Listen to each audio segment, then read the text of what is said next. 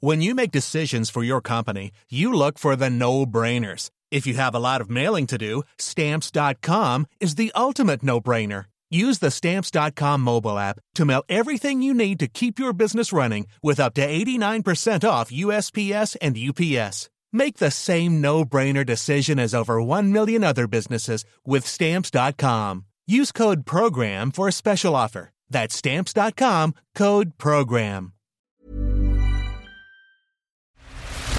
Depuis 2014 et leur participation à la guerre dans le Donbass ukrainien, les mercenaires de Wagner sont déployés sur des terrains divers, et principalement sur le continent africain. Dans l'épisode précédent, Marat expliquait leurs différentes missions. Ça allait du maintien de l'ordre requis par les gouvernements en place comme en Centrafrique, aux alliances plus géopolitiques et stratégiques comme en Libye ou au Mali. Mais Marat, lui, n'a participé qu'aux missions de combat, c'est-à-dire à la guerre en Syrie. Mais pour ce quatrième épisode, parce que la situation actuelle l'oblige, je lui ai demandé de raconter ce qu'il savait de la participation des mercenaires de Wagner dans la guerre en Ukraine, déclenchée par la Russie le 24 février 2022. Il a en sa possession des informations de première main, mais refuse pour des raisons évidentes de donner des précisions sur ses sources. Je suis Véronica Dorman et vous écoutez l'affaire M0346, Marat, ex-commandant de l'armée Wagner. La société militaire privée qui envoie des mercenaires en Syrie. Tu as vendu ta vie à une société militaire. Elle fait de toi ce qu'elle veut. Les mercenaires russes de l'organisation Wagner sont en embuscade. Il ne manquerait plus que Wagner soit indirectement payé par l'aide occidentale qui porte le Mali à bout de bras. Le fameux groupe Wagner, considéré comme l'armée secrète de, de Poutine. Épisode 4 Le rôle de Wagner dans la guerre en Ukraine.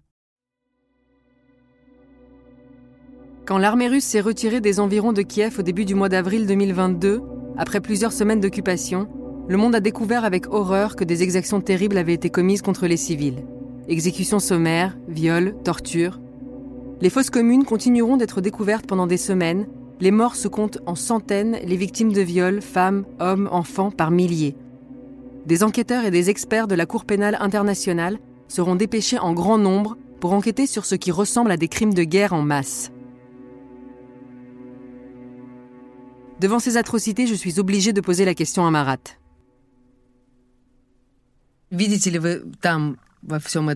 Est-ce qu'on sait s'il y avait des mercenaires à Boucha ou dans d'autres endroits où des exactions étaient commises sur les civils?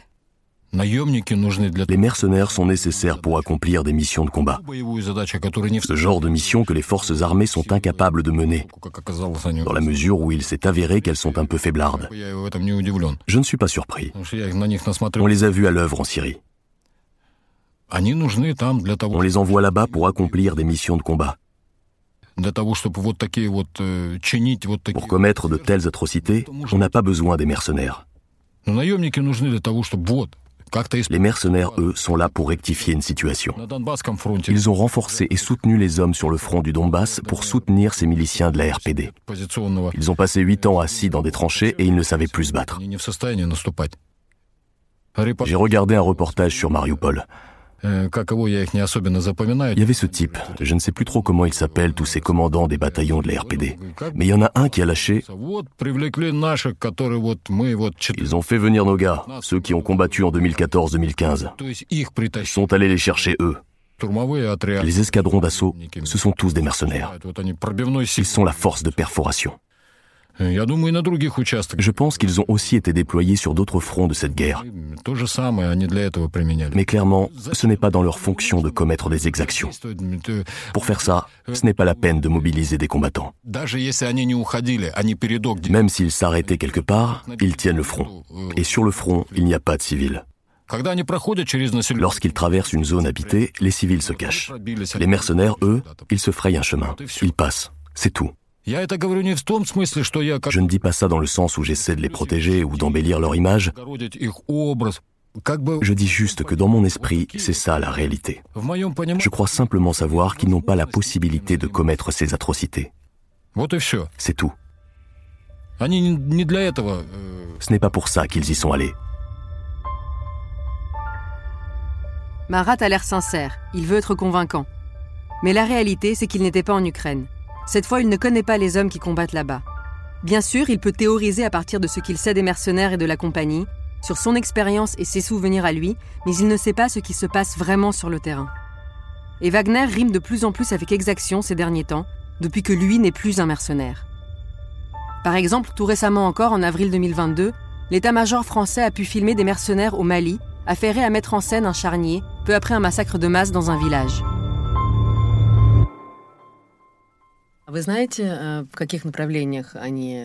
Savez-vous dans quelle direction les mercenaires ont été déployés? Est-ce que vous avez des informations de la part de vos sources peut-être qui pourraient vous dire où les mercenaires ont été utilisés dans cette guerre? Toutes. Dans toutes les directions principales, ils opéraient là-bas. Peut-être qu'ils agissaient aussi vers Kherson, mais dans toutes les autres, ils étaient actifs. Vous savez quelque chose à propos d'éventuelles pertes parmi les mercenaires? Bien sûr. Comme d'habitude, comme dans une guerre, il y a des pertes très importantes. En attaquant l'Ukraine le 24 février, la Russie espérait une victoire rapide.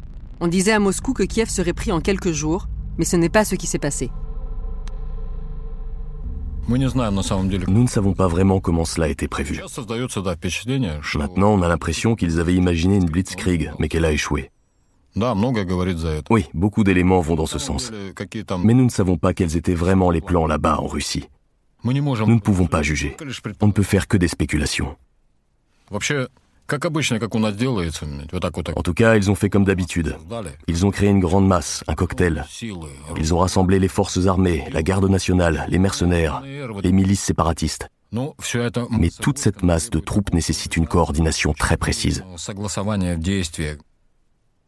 C'est un processus très complexe. Et notre état-major en général, on l'a vu en Syrie, et même avant en commençant par la Tchétchénie, il a déjà prouvé son incapacité à faire ce genre de planification.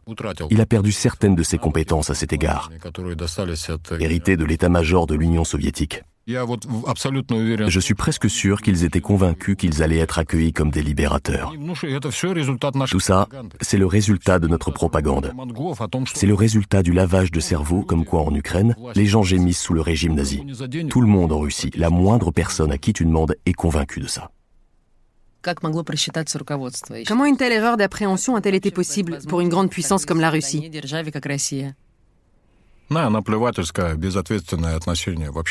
C'est du jugement foutisme. Le concept de patrie, ils n'en ont rien à cirer. Alors oui, il faut supporter cinq minutes d'embarras, mais tout ira bien. J'ai ma maison dans une zone cossue ou quelque part en Espagne et un petit compte bien caché là-bas aussi. Tous les enfants sont aussi bien pourvus. Cinq minutes de honte, et après de nouveau, tu planes comme un aigle. Dans quel état est-elle vraiment cette armée russe que tout le monde pensait si puissante Et que Poutine lui-même se plaît à magnifier à la moindre occasion, comme pendant les parades de la victoire du 9 mai sur la place rouge. L'armée est une institution dressée, idéologisée au dernier degré, qui se compose de gens que l'on range en formation et auxquels on dit de marcher droit. C'est tout. Tout l'entraînement au combat est basé sur des programmes obsolètes. Et tout le monde s'exécute sans réfléchir, sans saisir le sens de ses actions. L'essentiel pour eux est de répéter le programme lui-même. L'armée ne se prépare pas à la guerre. L'armée se prépare pour une inspection. Une inspection, c'est quand un gradé arrive de Moscou ou d'ailleurs pour vérifier la préparation au combat. C'est par définition un homme qui n'a jamais combattu lui-même. Il ne sait pas du tout ce que c'est que la guerre. Lui, il apprécie les mises en scène. Eh bien, c'est ce qu'on va lui servir. Et il sera ravi. Il inspecte, il est tout excité, tout lui plaît. Il félicite tout le monde. Mais dans la vraie guerre, quand tu es face à l'ennemi, quand tu dois te battre et pas juste respecter les manuels, il n'y a plus personne. J'imagine aussi que la corruption a gangréné cette armée. Il y a plein d'histoires. Un commandant de peloton m'a raconté qu'il venait du Daghestan qu'il avait servi là-bas. Et c'est pareil. Il avait une affectation, mais il y était sans y être. Il ne se pointait que pour toucher son salaire. Il venait, verser à son commandant un tiers de son salaire en pot de vin, et tout allait bien. Tout le monde était content. Les nominations ont un prix, les distinctions ont un prix, les postes ont un prix, tout a un prix. Et voilà le résultat. Donc à Boucha, c'était des soldats de l'armée régulière. Comment c'est possible? Est-ce que vous pouvez expliquer comment on en est arrivé là? Comment l'armée est devenue capable de ça? Je m'accroche toujours au dernier espoir, une sorte de caillou pour éviter de me noyer dans la rivière trouble de la déception. J'ai envie de me cacher, de fermer les yeux, mais je sais que c'est impossible. Pour ce qui est de l'armée, il y a ce récit. La zone de Sergei Dovlatov.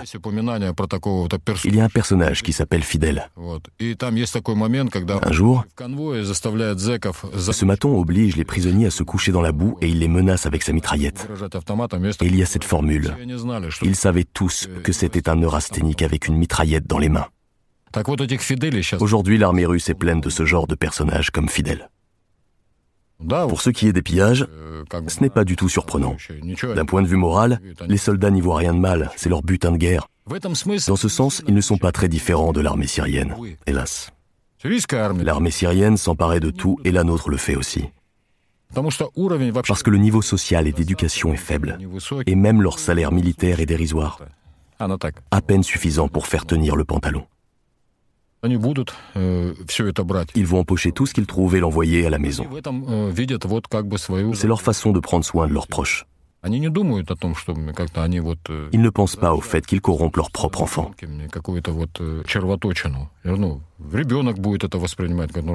Un enfant se dira, Papa était à la guerre, il m'a envoyé cette belle voiture. Mais il ne se dira pas, Où a-t-il pu acheter cette voiture pendant la guerre? Alors que cette voiture a été enlevée à un enfant comme lui, qui lui, du coup, n'a plus de voiture. Ou peut-être qu'il n'est même plus en vie. Et quant à la possibilité des exactions, qu'est-ce qu'on attend d'un neurasthénique muni d'une mitraillette? Il perd la boule et c'est parti. Si les enquêtes sont encore en cours, des tendances se dessinent déjà. Les viols, par exemple, s'ils n'ont pas été absolument systématiques, avait néanmoins un caractère massif et mécanique en Ukraine. Souvent collectif, devant témoins, les scènes d'horreur se répétaient de village en village. L'un des enjeux pour les enquêteurs est de déterminer si les viols relèvent d'une stratégie délibérée, une arme de guerre dont l'usage a été décidé au Kremlin, ou si ce sont des dommages aléatoires de la guerre, perpétrés sans que le commandement n'ait sa part de responsabilité. Vous savez, personne ne donnera un tel ordre. Malgré toute mon aversion pour les généraux, je peux dire qu'aucun d'entre eux ne donnerait un tel ordre. Pas dans le sens où ils ne sont pas ce genre de personnes, mais parce que ce serait une prise de responsabilité directe. Je pense que c'est plutôt faites ce que vous avez à faire et je regarderai ailleurs. En plus, en conditions de combat, tous ces fidèles, ces neurasthéniques à mitraillettes, ils sont livrés à eux-mêmes. Le commandant n'est plus en mesure de les influencer. Les commandants de peloton ou les commandants de compagnie ne peuvent pas les gérer dans ces conditions. Quand ils sont dans les casernes, il y a des institutions qui soutiennent leur pouvoir. Il y a un bureau du procureur, il y a la police militaire et d'autres structures. Mais sur le front, il n'y a rien de tout ça. Et la plupart de ces commandants de peloton et de compagnie, ils ne sont eux-mêmes pas beaucoup plus évolués.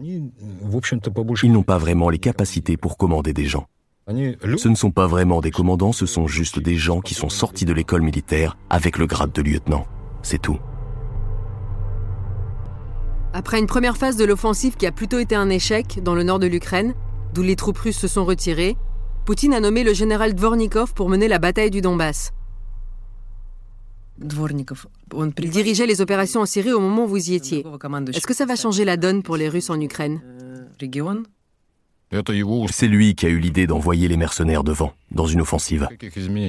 Il n'y aura pas de changement. Ce n'est pas lui qui décide de toute façon, ce sera toujours un conseil général de l'état-major qui décidera. Le fait de l'avoir comme commandant n'apportera pas de changement important. Il est nul pour ce qui est du commandement. Qu'est-ce qu'il a fait en Syrie?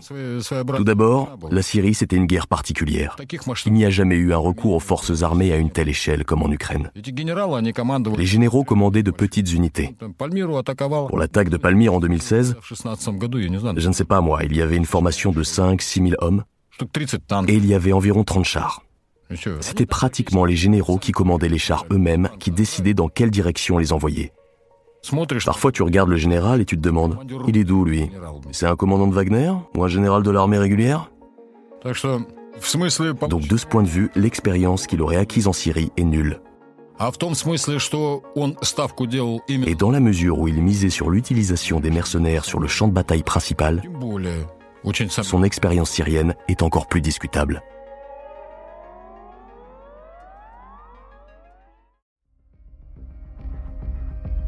Vous venez d'écouter l'affaire M0346, Marat, ex-commandant de l'armée Wagner, un podcast original de Paradiso Media en partenariat avec les éditions Michel Lafon.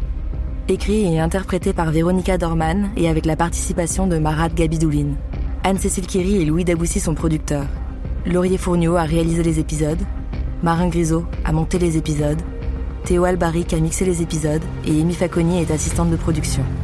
Le doublage est de Guillaume Desmarchelier Lorenzo Benedetti et Benoît Dunègre sont producteurs délégués.